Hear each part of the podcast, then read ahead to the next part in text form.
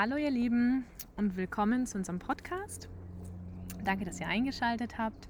Ähm, in dieser ersten Folge soll es heute erstmal darum gehen, wer sind wir eigentlich, Isabel und Stefan, ähm, worum soll es in unserem Podcast gehen und warum machen wir diesen Podcast eigentlich. Genau. Ähm, Stefan, fang doch mal an. Du Lust? Ja, super. Also, Erzähl doch mal, warum du hier bist heute. Ja, also wir Und beide haben uns wie ja dein auch Weg war. Kennengelernt über Instagram, ne? Und wir haben relativ schnell gemerkt, dass wir so einen ähnlichen Weg in der Magik hatten. Also dass wir eigentlich auch über dieses ganze buddhistisch, mystisch, sehr spirituelle und ähm, ja, meditative letztendlich dann im Laufe der Jahre erst zur Magik gekommen sind. Mhm. Weil ich das letztendlich auch so sehe, dass ähm, das die Grundlage ist, diese Stille, dieses in sich reinkommen. Und wir haben uns ja auch dazu entschieden, hier heute in der Natur aufzunehmen, weil tatsächlich diese Verbindung zur Natur, zu den Jahreszeiten, generell auch mit den Zyklen, ja, die Astrologie, dass das so das Einfachste ist, so mal die Magie in seinem Leben zu erwecken. Und dann war es bei mir eigentlich so, dass ich mir irgendwann nur diese ganz natürlichen Fähigkeiten des Menschen angeschaut habe. Also was man hat. Man hat ja so eine ganz natürliche Empathiefähigkeit. Und ich habe einfach irgendwann gedacht, wow, das ist ja, das ist ja wundervoll und großartig, dass wir Emotionen anderer spüren können, dass man da so eine Verbindung aufbauen kann. Aber wenn man das weiterdenkt, was ist da eigentlich noch alles möglich? Und so bin ich dann eigentlich zur Magie gekommen, dass ich immer mehr geschaut habe, was nehme ich wahr, wie ist die Tagesqualität, wie funktionieren diese Zyklen in meinem Leben.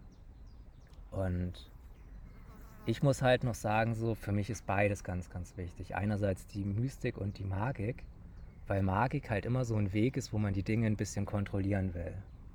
Und Mystik ist schon so sehr loslassen und ich finde halt, das darf man nie verlieren Ja. dass man, dass man immer weiß, hey, ich bin dennoch nicht der, der hier alles kontrolliert oder das auch nur will, sondern ich bin auf einer größeren, in einer größeren Dimension, muss ich immer noch unendlich demütig sein, weil ich überhaupt keine Macht habe, ja. Mhm. Und dennoch finde ich, ist Magik eben ein Weg, wie man dennoch seine Meditation und die Mystik oder was einen auch immer anzieht, wie man das spannender gestalten kann, sodass man mehr Bock drauf hat. Also ich habe beispielsweise, weißt du, einfach mehr Bock zu meditieren, wenn ich da vorher so eine Tarotkarte drei Minuten anschaue. Dann bin ich schon mal in so einem Mindset und dann kann ich gut in die Meditation gehen. Das war spannend, das muss ich mal ausprobieren. Naja, Das habe ich tatsächlich noch nie gemacht, weil ich im, bei der Meditation bleibe ich immer total in dem Buddhistischen, was ich gelernt habe. mhm. Mhm. Und was machst du beruflich? ja, ich bin Astrologe natürlich. Ähm, und gut. ja, ja, tatsächlich war auch die Astrologie das, was ähm, mich dann am meisten zur Magik gebracht hat mit der Zeit. Mhm. Weil es in vielen alten Grimoires und mittelalterlichen Schriften und schon in der Antike so war, dass du eigentlich immer diese Planetenkräfte hattest, mit denen du alles machst. Ob du jetzt einen Talisman auflädst oder irgendeinen Spell machst oder dich mit einer Energie verbindest oder mit Engeln oder mit anderen Geistern arbeitest. Es kommt irgendwie immer auf Astrologie. Also Astrologie ist so eine Grundlage. Da hast du ein unglaublich gutes Fundament, ja. Mhm. Aber wir wollen in diesem Podcast ja auch zeigen, dass wir so versuchen, so eine Synthese aus allem zu bilden, ja. Wir beide sind jetzt ja auch ganz viel in Human Design drin zum Beispiel, Mhm, ja. ja. Tarot. Also wir Stimmt. wollen da so zeigen, wir sind selber noch irgendwo Sucher, Mhm. aber wir versuchen halt schon so, wie das ganz viele machen, halt so eine Quintessenz für uns zu finden, ja, wo Ja. wir sagen, hey, das ist echt das, was uns am meisten Power, Spirit gibt einfach. Ja. Und Aber jetzt erzähl du mal, ne, Genau, bevor ich wollte gerade sagen, mein Weg ist ja ein bisschen anders gewesen als deiner. Also hat ähnlich angefangen, aber eigentlich ein bisschen anders, ne? Weil ich habe ja auch ähm, so mit 16 mit Numerologie angefangen damals. Das waren so meine ersten Bücher, weil ich ja jetzt recht logischer Mensch bin, so kopflastig. Und ähm, habe dann mein erstes Tarotkartenset gekriegt, mein erstes Buch von meiner Mama, was hieß irgendwie irgendwer die weiße Hexe, wo so ein paar Rituale schon drin waren und so. Und das fand ich super spannend. 14 bis 16. Und dann hat es mich irgendwann hat es sich einfach verlaufen und ich Ja. habe gar nichts mehr gemacht. Hab dann war aber super spirituell, also immer war aber halt nicht mehr wirklich in der Magie drin, sondern war dann eher spirituell. Bin dann ähm, reisen gegangen, damals Ende des Studiums und ähm, bin da irgendwie über Zufall in einem buddhistischen Schweigekloster gelandet in Thailand und habe dann zehn Tages Retreat mitgemacht und habe meditieren gelernt. Und natürlich auch die Mönche, die haben uns dann so Dharma-Talks gegeben, also so Gespräche der Weisheit, also, Ja. also Vorträge, die mich damals ziemlich getriggert haben und einiges auch dann jetzt eigentlich merke ich erst so Jahre später, wie viel die dann doch verändert haben. Das ist ganz spannend gewesen.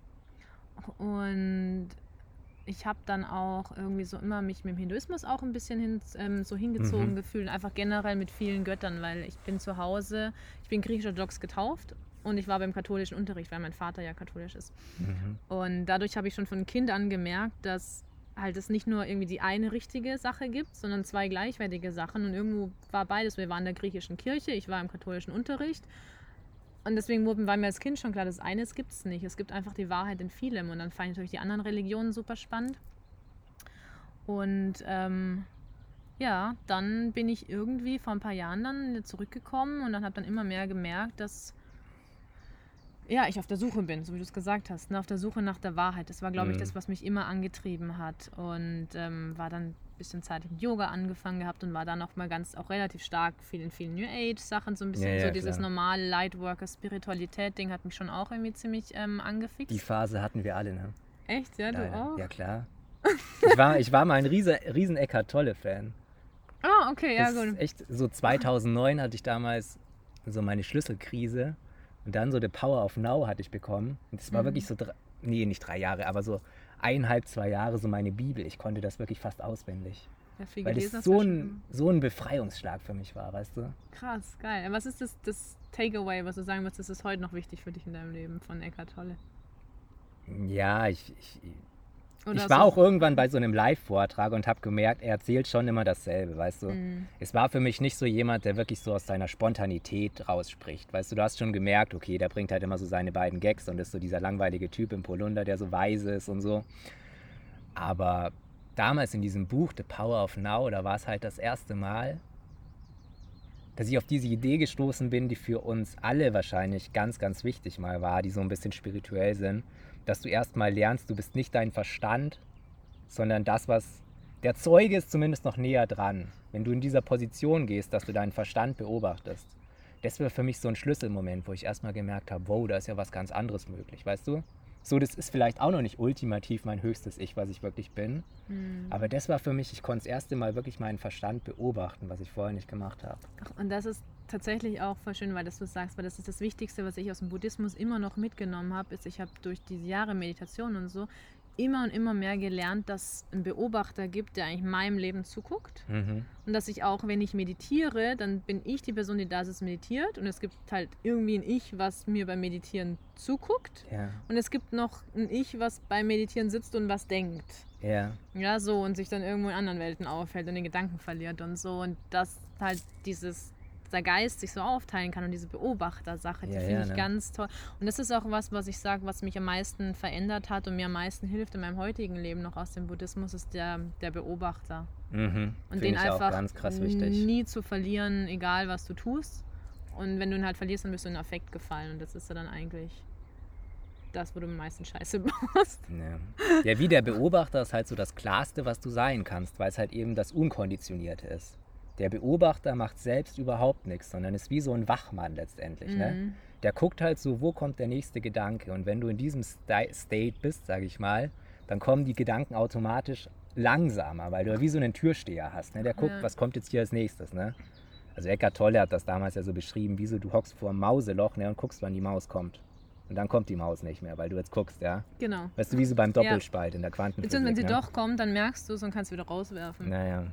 Ja, genau. Nee, aber das war das, was mir im Buddhismus viel geholfen hat. Und dann, ähm, ja, diese ganze generelle Spiritualität. Und dann Mhm. bin ich eben ins, ins Hexentum gekommen. Und erste war halt super fasziniert vom Wicca.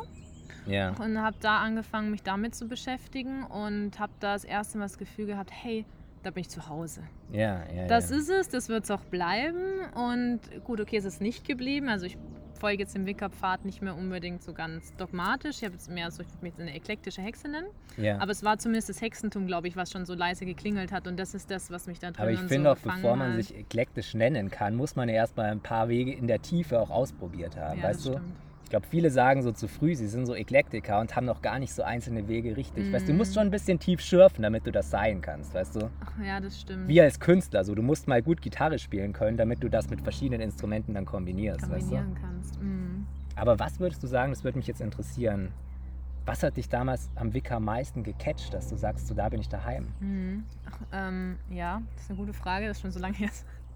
ähm, ich würde sagen, also zum einen die Dualität von Gott und Göttin.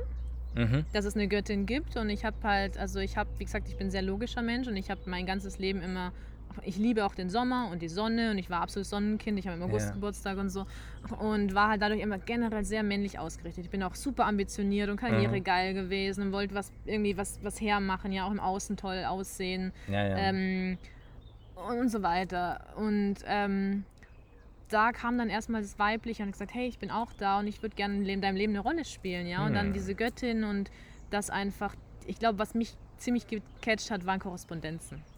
Ah ja, okay. Also das mhm. Thema an sich Korrespondenzen, dass du sagen kannst, ähm, Jungfrau, Mutter und alte Weise hat was mit, mit quasi mit den Lebens, mit den, mit den Jahreszeiten zu tun, mit dem Lebenslauf eines Menschen. Ja. Das nächste war die Jahreskreisfeste, also mich ähm, an den Jahreskreisfesten auszurichten, anstatt mhm. an irgendwelchen anderen Sachen, ähm, hat mich total fasziniert. Dann kam ähm, der Mond, also die Arbeit mit dem Mond. Ich ja. habe ja mein ganzes Leben eigentlich komplett umgerichtet. Ich fange ja jeden Monat neu an und lebe ja immer mit den Mondzyklen. Das passt ja, ja. so viel besser zu mir. Der natürliche Monat sozusagen. Ja, ne? richtig, der natürliche Monat. Und einfach auch, dass ich nicht nur am Jahresanfang irgendwie mir Ziele setze und dann mache ich das ganze Jahr, sondern dass ich mir wirklich jeden Monat mich neu kalibriere, ja. alles von der Seele schreibe und dann quasi mit einer reinen Weste zum Neumond neu anfange. Ja. Ähm, Neumondritual ist mir tatsächlich auch wichtiger als ein Vormondritual. Hm. Das lasse ich nie ausfallen, weil ich halt auch immer noch ein sehr ambitionierter Mensch bin, auch Ziele habe und die dann manifestieren kann mit dem Neumond. Dann habe ich mir vier Wochen Zeit, wo ich darauf vollen Fokus geben kann und dann suche ich mir neue Ziele und dadurch ist das alles kleiner und überschaubarer geworden. Mhm. Und das gefällt mir sehr gut. Und jetzt hatte ich gerade noch einen Gedanken. Die Göttin, die Jahreskreisfeste, der Mond. Ja. Also wenn du willst, kann ich die Gedanken auch erstmal aufnehmen, weil ich war jetzt in Wicca nie so tief drin wie du, aber ich habe da natürlich auch viel gelesen, was halt so allgemein unter diesem Stichwort Paganism bekannt ist mm. irgendwo, ja. Die Heidentum könnte man auch sagen.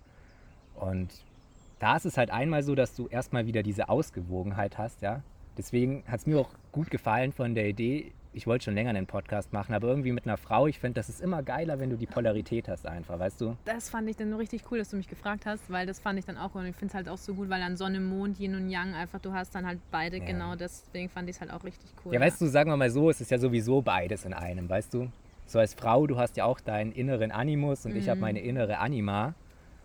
Aber dennoch, auf dieser manifesten Ebene ist es halt nun mal so, so ich bin männlich, du bist weiblich, ja? ja. Und deswegen passt das halt ganz gut. Und diese Idee hat ja Wicca und das ganze Heidentum und generell die Natur, Mutter Erde, der Mond, das ist ja eben dieses Weibliche, ja? Mhm.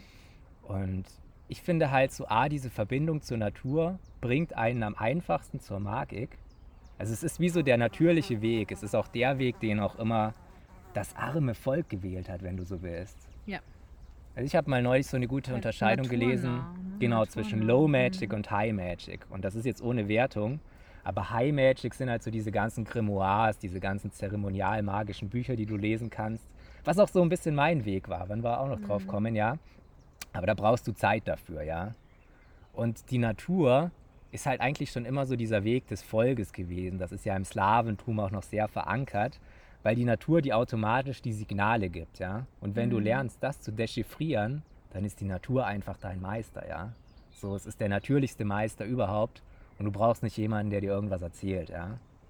Ja. Wobei, das finde ich sehr schön, dass du das so sagst. Das, und ich finde halt auch, das war, glaube ich, was, was mir auch so viel gegeben hat im Wickertum, war, dass die Natur heilig ist, dass alles, was dir mhm. begegnet, das und du kann nicht unbedingt auch einen Gott und eine Göttin anbeten musst, weil ich halt komplett weg wollte von Religion und Kirche und dann konnte ich einfach die Natur anbeten, das Universum ja. bitten und ohne, dass ich einen Gott und eine Göttin hatte.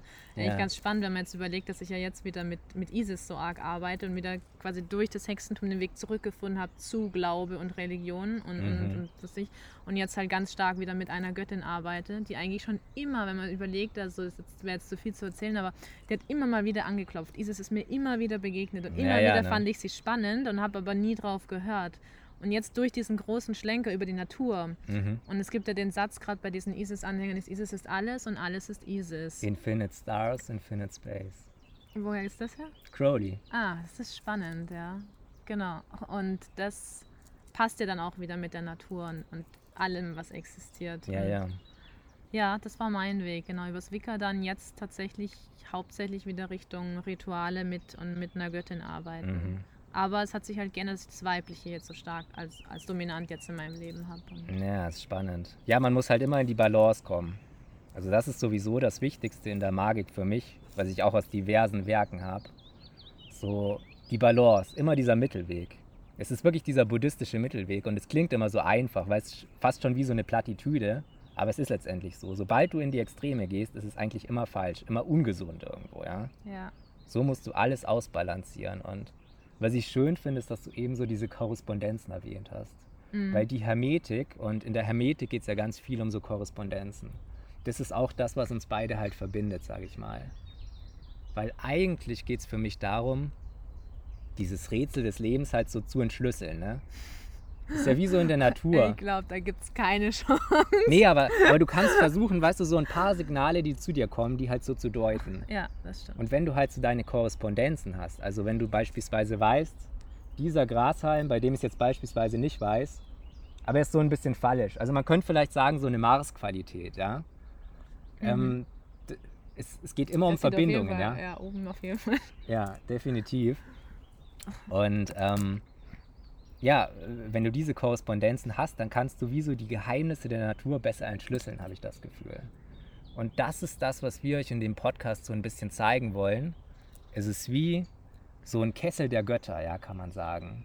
Also wir, wir vermixen so alles miteinander und ja, wollen schauen, wie gehen wir damit um, ja, mit dieser ganzen Information. Was erscheint uns da am wichtigsten? Ach ja, genau.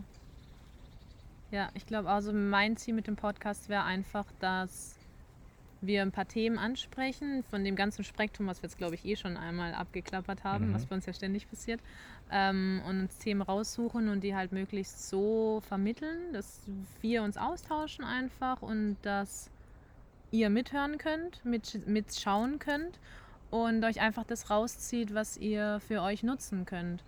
Und wir auch uns rausziehen, was wir von jeweils anderen vielleicht nutzen können. Ja, ja. Und ich glaube, das ist auch ganz interessant, weil wir eben am Anfang gleich angefangen haben und uns ja doch jetzt dann recht stark aufgetrennt haben von unserer Art her, wie wir Mhm. Magie praktizieren. Und auch, glaube ich, viel voneinander auch lernen können und miteinander lernen Ja. können. Und das fände ich schön, auch so die nächsten. Bin gespannt, wie es die nächsten Monate und Wochen so weitergeht. Ja, vielleicht das mit dem Sonne- und Mondweg sollten wir vielleicht noch am Ende erwähnen, weil das ist was Schönes, was du mir neulich erzählt hast. Das stammt ja von Paulo Coelho. Und du hattest so gemeint, es gibt eigentlich zwei grundsätzliche Wege, die du auf diesem mystisch-magischen Weg einschlagen kannst. Das eine wäre so dieser Sonnenweg Genau. und das andere so dieser Mondweg. Und wir sind so ein bisschen zu dem Ergebnis gekommen, dass du immer schon mehr so auf diesem Sonnenweg warst und ich immer so eher auf diesem Mondweg. Und Eigentlich spannend, gell? wenn du als männlicher Part Ja, ja, ne, so- hier gerade die Sonne bist und ich der Mond, als, Ja, Weib, ja. als weiblicher Part. Ja, ja, ich war schon immer so ein bisschen pfauenmäßig unterwegs, weißt du, ich habe das, das Weibliche schon immer sehr geschätzt. Ja, und ich habe vorhin gesagt, ich war halt mehr so ein Sonnenanhänger und sehr Ja, ja, männlich. ne? Das ist eigentlich auch witzig, ne? dass wir da doch dann. Ja, das ist ganz cool. Genau, ja. Sonne und Mond. Und wie würdest du es definieren? Also so wie es ich verstanden habe, war halt der Mond eher, weißt du, so ein bisschen dieser dunkel, magische Mhm. Weg, der schon auch Dinge kontrollieren will, ehrlich gesagt. Und die Sonne ist eher so dieses, ich lasse mich von meinem natürlichen Willen führen. Oder ich spüre den auch und ich, ich weiß auch, ich brauche überhaupt keine Autorität, ja. Genau. Also ich würde auch sagen, ich weiß nicht, wer von euch das Buch Brida von Paulo Coelho kennt. Das ist mein Lieblingsautor und ich habe fast alles von ihm mehrfach gelesen. Und ähm, aus dem Buch Brida ist es eben, was ich dir Mhm. letztens erzählt hatte. Und da erzählt Paulo Coelho, dass es eben zwei Wege der Magie gibt. Das eine ist, sich einfach von Natur führen zu lassen, aus Ja. der Na Natur zu lernen. Und weil die Natur der einzige Lehrmeister ist, den wir wirklich brauchen. Und Mhm. da alles drinsteckt, was an Wahrheit zu finden ist. Ja, Natürlich kannst du da auch einen Lehrer haben, der dir hilft, die Natur zu entschlüsseln. Aber das wäre dann der Weg der Sonne.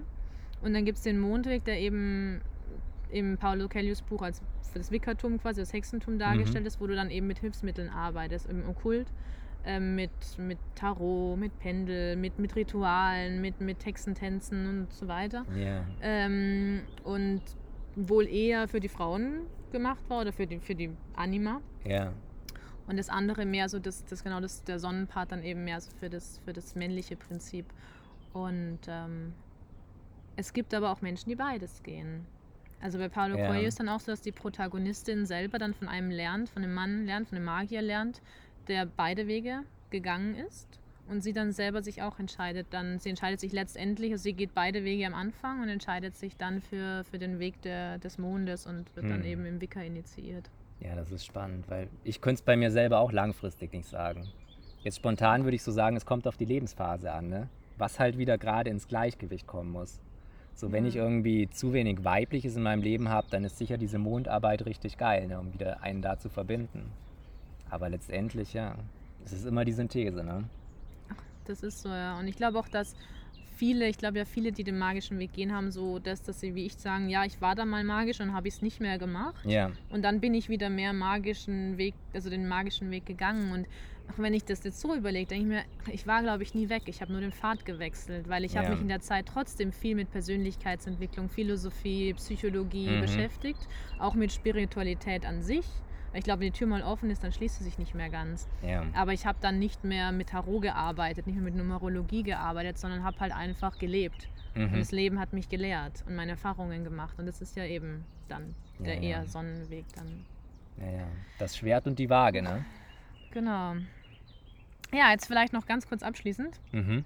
zu unserem Namen, Ach so, wir haben uns. weil wir ja Sonne und Mond gerade schon so schön. ja, ja. Du bist der Astrologe, erklär mal unseren Podcastnamen. Ach richtig, genau. Ja, wir, haben, wir wollten diesen Podcast die zwei großen Lichter nennen. Einfach weil wir schon beide ziemliche Alphas sind, ja. Ein Löwe bisschen und ein Stier. Ja genau, wir dachten, wir, wir hatten so ein paar Ideen und nichts war uns irgendwie größenwahnsinnig genug, aber ein bisschen muss es ja drin sein und deswegen fanden wir die zwei großen Lichter irgendwie ganz gut, ne? Aber warum? Weil die zwei großen Lichter stimmt. Also das ist so in der klassischen Astrologie in Griechenland, da hast du halt immer gesagt, die zwei großen Lichter sind so die Sonne und der Mond, ja. Die Genau. beiden wichtigsten Himmelskörper eben. Ja, und aber auch das männliche und das weibliche Prinzip. Deswegen Ja. fand ich das dann auch ganz schön, weil das passt ja auch ganz gut zu uns, stimmt, Sonne und Mond. Weiblich und männlich und wir sind ja auch zu zweit, dann sind wir die zwei großen Das Lichter. stimmt, ja. es, ist, Genau. es sind immerhin zwei große Lichter und nicht nur eins, ne? Ja, Also die Demut ist schon noch da, dass man sich irgendwen mit dazu nimmt. genau. ja, in diesem stimmt. Sinne, ne? In diesem Sinne, danke fürs Zuhören ähm, und wir hoffen, wir sehen euch oder hören euch beim nächsten Mal wieder. Alles Liebe, tschüss. Ciao, ciao.